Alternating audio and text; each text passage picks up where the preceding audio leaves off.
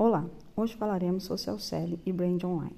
Social selling é a utilização das redes sociais para aumentar as vendas de uma marca. Mas diferente do que se pensa, não é só criar um perfil, oferecer seus produtos nas redes sociais e esperar que os clientes simplesmente comprem. Existe uma estratégia para implementar o social selling no negócio.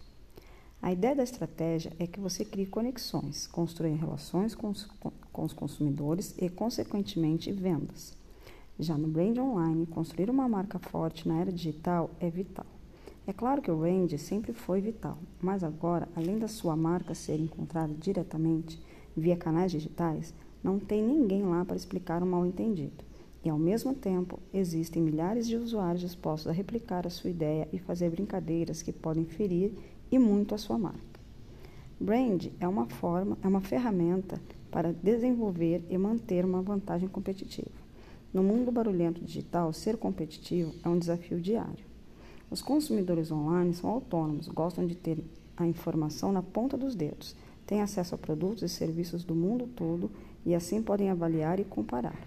Uma marca bem definida é essencial para distinguir o seu produto e o seu serviço.